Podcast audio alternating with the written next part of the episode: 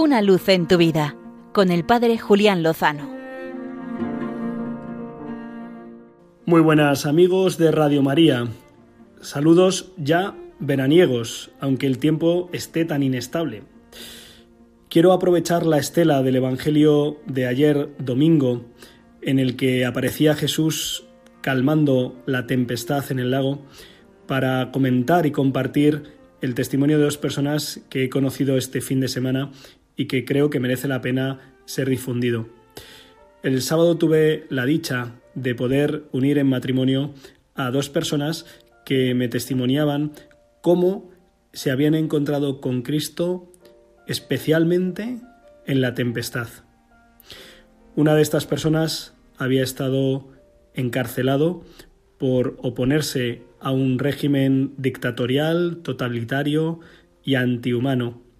Él, desde su pensamiento, desde su arte, desde su poesía, desde su música, había manifestado, había objetado la línea de un régimen que atenta contra las libertades fundamentales y que oprimen y había acabado con sus huesos en la cárcel.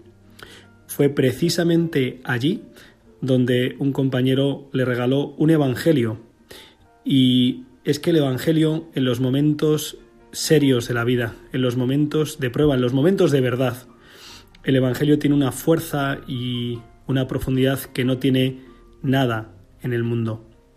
Así que fue efectivamente en la tempestad donde este hombre se encontró con Cristo, con su palabra, con su presencia, con su vida. Y calmó la tempestad, sobre todo calmándole interiormente, dándole una fuerza y una paz para continuar adelante, no traicionando sus convicciones. Y finalmente consiguió, pues, ser excarcelado y huir de aquel régimen totalitario.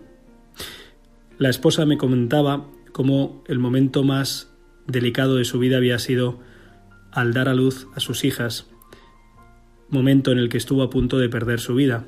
Estuvo ingresada en la unidad de cuidados intensivos y me decía que fue allí, y no en otro sitio, donde experimentó con más fuerza que nunca que Dios estaba con ella.